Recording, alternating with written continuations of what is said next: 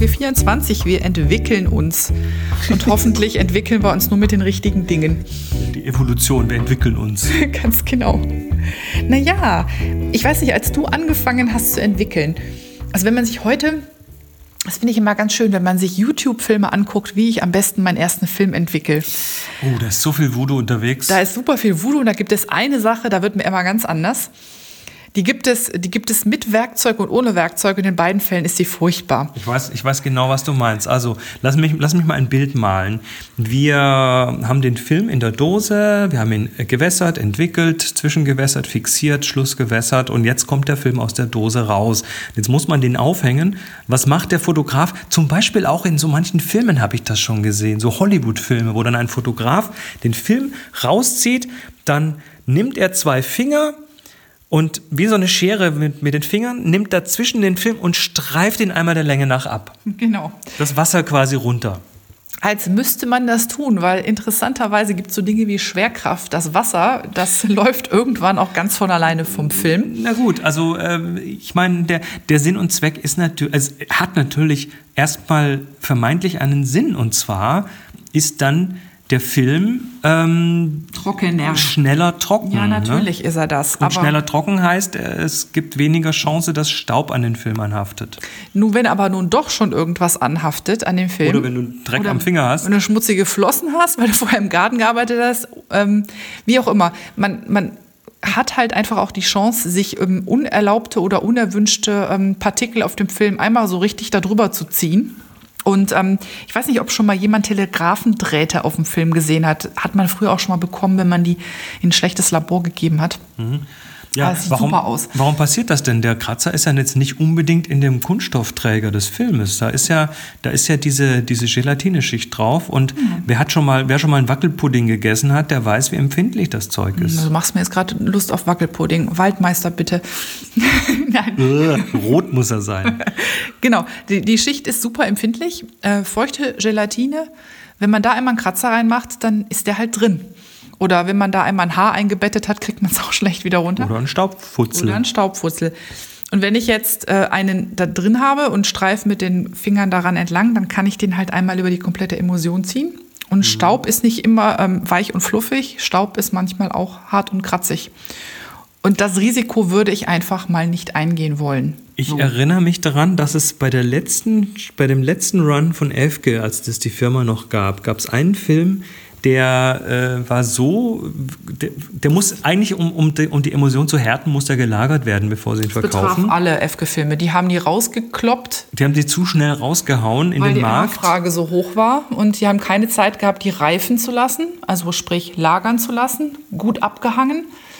Und die Emulsion war so weich, die hat vom Angucken schon fast Kratzer bekommen. Also ja, nicht nur das, sondern die ist dann teilweise, wenn man die Dose beim Entwickeln zu heftig bewegt hat, ist, ist die an den ne? Ecken ist die abgegangen ja. vom Film. Also das war, ähm, also da habe ich habe das nie versucht, aber ich könnte mir vorstellen, wenn man so einen Film abgestreift hätte, hätte man möglicherweise die Emulsion gleich mit abgestreift. So runtergerollt wie so ein altes Kondom. Nein.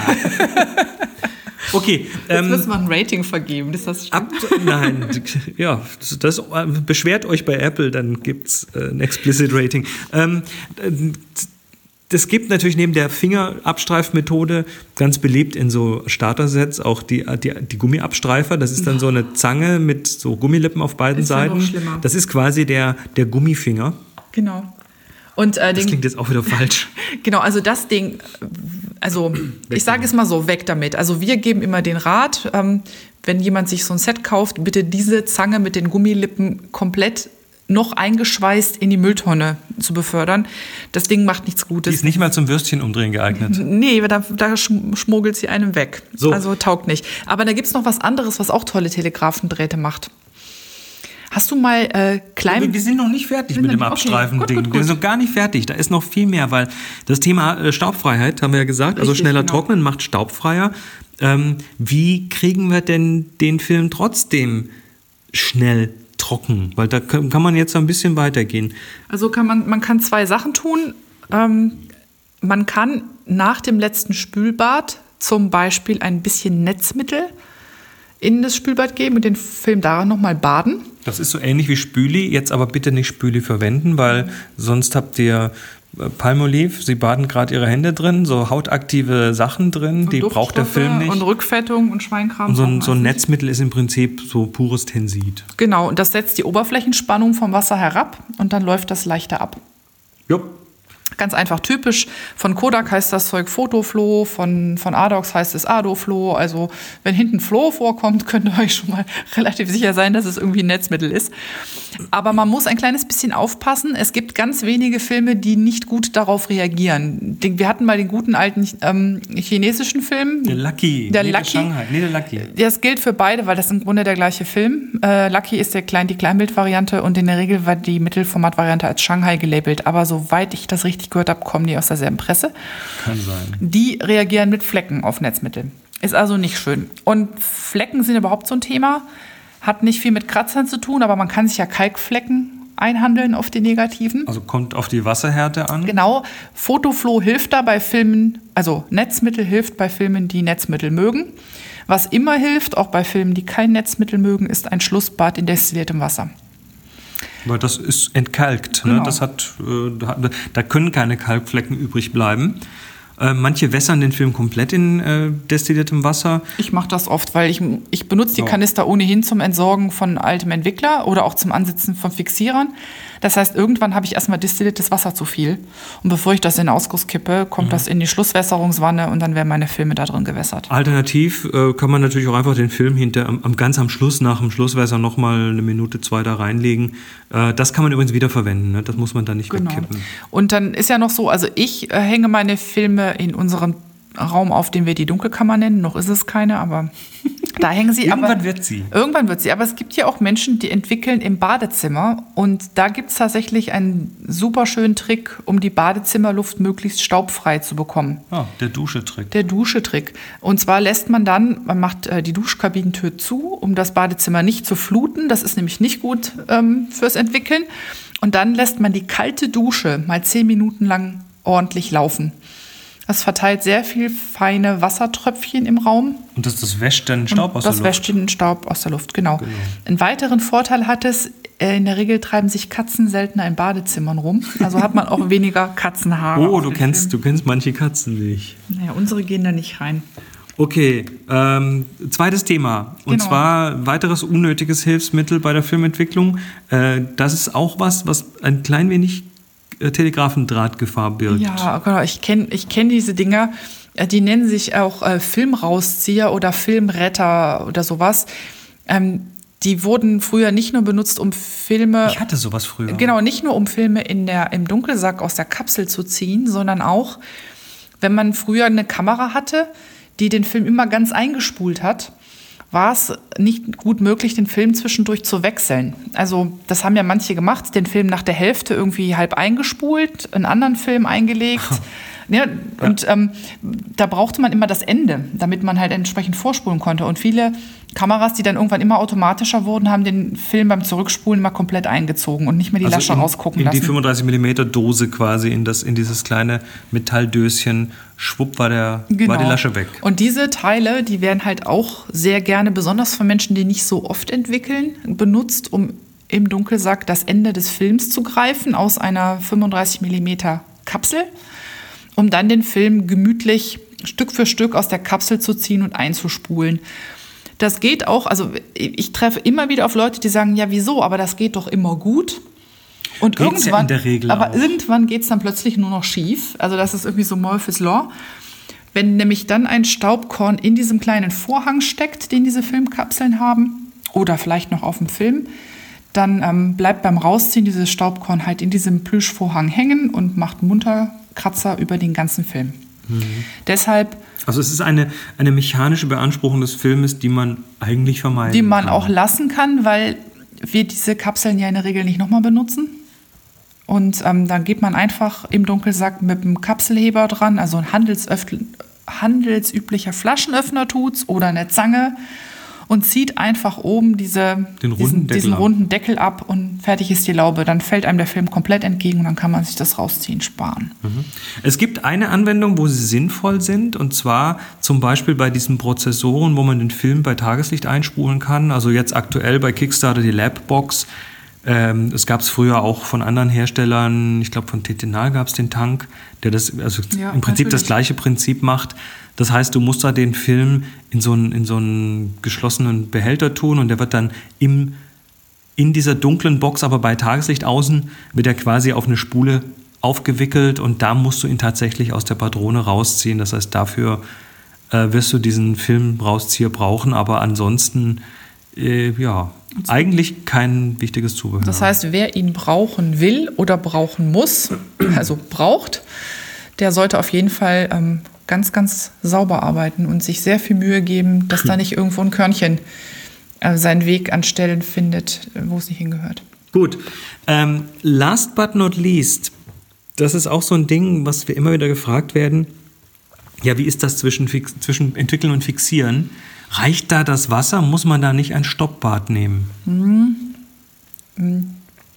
Also ich bin ja keine Zonenfetischistin. Also ich fotografiere nicht, also ich fotografiere nur grob nach dem Zonensystem. Ich brauche aber nicht Negative, die jedes Mal exakt 120-prozentig gleich aussehen. Und in dem Fall reicht einfach Wasser. Weil warum, worum es geht, ist, den Entwickler schnell aus der, ähm, aus der Emulsion zu bekommen, schnell aus der Dose zu bekommen und damit die Entwicklung in einem vernünftigen Zeitraum zu stoppen. Und wir reden da normalerweise von ja, um und bei, also wir haben Spielraum, ob eine Entwicklung jetzt fünf Minuten dauert oder zehn Prozent länger, das ist der Entwicklung oder dem Negativ relativ egal. Das heißt, es reicht, das mit Wasser zu spülen. Ich muss da nicht mit einem Stoppbad ran. Nur Also der, der Prozess da drin läuft schon ein bisschen weiter, weil Ja. das ist eine Gelatine, die ist wie ein Schwamm, die ist vollgesaugt mit Entwickler und äh, du wirst durch das Spülen, den, das Zwischenwässern erstmal die Anhaftungen Und losbekommen. du wirst den Entwickler verdünnen, sehr, wirst sehr stark. verdünnen, ja. Ja, der stoppt nicht sofort, aber er stoppt schnell genug. Ja. Das ist, was ich damit meine. Ähm, es gibt sicherlich Menschen, die hoch, hoch, hoch exakt arbeiten. Die werden sagen, nein, um Gottes Willen, man muss ein Stoppbad nehmen. Aber ich habe das Stoppbad bisher überhaupt nicht vermisst. Und äh, ich glaube auch, dass, äh, ich sag mal, wenn man normal in Anführungszeichen fotografiert, dann reicht das auch. Das ist ein bisschen was anderes bei Papieren. Mhm. Also da würde man ein Stoppbad Bei benutzen. Papier entwickelst du ja auf Sicht und da kannst du dann irgendwann sehen, oh, jetzt wird es langsam zu dunkel, schnell anhalten und durch das Stoppbad bekommst du das auch sofort gestoppt. Das heißt ja so. Und du hast ja dann auch noch, zum Beispiel gerade wenn du mit hadernhaltigen Papieren arbeitest, wie so einem Baryt, hast du neben der Emulsion, die Entwickler aufnimmt, auch noch ein Papier, was ähm, das aufnimmt und in sich speichert. Und da willst du es halt auch relativ schnell. Also im Papier macht das zwar nichts, aber das ist quasi ein Reservoir für Entwickler. Und den solltest du einfach auch sehr schnell töten, bevor der dann wieder zurück in deine Emulsion geht. Tötet ihn. genau. Deshalb ist es da total wichtig. Also äh, da macht man das immer. Aber bei Film ist das nicht notwendig. Gut, also der Filmrauszieher äh, ist unnötig, der Abstreifer ähm, ist auch nicht wichtig und das Stoppbad können wir eigentlich auch weglassen. Gut, da fällt mir noch was ein. Was? Beim Wässern haben wir auch noch was, was nicht nötig ist. Oh, hast recht. Die Kaskade. ta, ta, ta. Das ist ein Zubehör, was ähm, von Jobo ähm, zum Beispiel auf dem Markt Ist ist. gar nicht mal so billig, oder? Es ist nicht, eigentlich ist das ein Schlauch und ein irgendwie geartetes Ausgleichsteil aus Plaste. Und damit äh, kann man den Film wässern. Und zwar folgendermaßen, man stöpselt die eine Seite des, ich hatte das früher tatsächlich, äh, stöpselt man die eine Seite des Schlauchs vorne in einen Wasserhahn. Da ist so, ein Gummi, äh, so eine Gummilippe dran, dass das geht. Die andere Seite oben in die Entwicklerdose, da wo eigentlich der Entwickler reingekippt wird.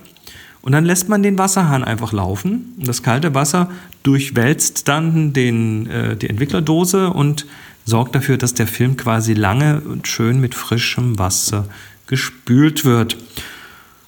Und nachdem ich mal äh, mich damit etwas intensiver beschäftigt habe, unter anderem mit einem Chemiker gesprochen habe, der mir relativ gut erklären konnte, wie diese, diese Verdünnungsprozesse funktionieren. Da ist ja so eine braunsche Teilchenbewegung und alles Mögliche dahinter und Osmose bei, ähm, also wo quasi das, das, wenn ich den Film mit Wasser umgebe, was kein Entwickler hat oder Fixierer hat, dann wird der entsprechend aus, dem, aus der Gelatine sich ins Wasser begeben und dann damit weggespült. Und das kann man jetzt natürlich so machen. Aber dann habe ich mal irgendwann mit Ilford geredet, um die sogenannte Ilford-Methode zu hinterfragen und sagte, was hat es eigentlich damit auf sich? Dieses, man muss die Dose füllen, man muss sie zehnmal kippen, dann ausleeren, dann nochmal füllen, dann 20 Mal kippen und dann noch 30 Mal oder so ähnlich. Ähm, und die Antwort von Ilford war, das hat nur bedingt mit der Bedingung, das hat schon mit der Verdünnung zu tun. Aber nicht so sehr, wie man denken sollte. Aber, aber es geht darum, eine ausreichende Verringerung des, äh, des Thiosulfatgehalts, äh, im, also des Fixierergehalts im Film zu erreichen, in mit möglichst wenig Wasserverbrauch. Und der Chemiker hat mir dann erklärt, dass es im Prinzip ausreicht, einmal den Film abzuspülen, also sprich Wasser in die Dose, schwenken, Wasser wieder raus, damit sind die Anhaftungen von Fixierer schon mal von außen weg. Und dann die komplette Filmspule, die man da drin hat, einfach in einen großen Bottich mit Wasser zu werfen und ihn zehn Minuten da drin liegen zu lassen. Man muss ihn nicht mal bewegen. Und genau so mache ich das. Also die Diffusion reicht quasi innerhalb von zehn Minuten locker aus, um die Konzentration von Fixierer so zu reduzieren im Film, dass der dann tatsächlich äh, ja, quasi deaktiviert ist. Ich habe meistens eine zweite große Dose neben meiner Entwicklerdose stehen. Die ist bis oben hin gefüllt mit destilliertem Wasser.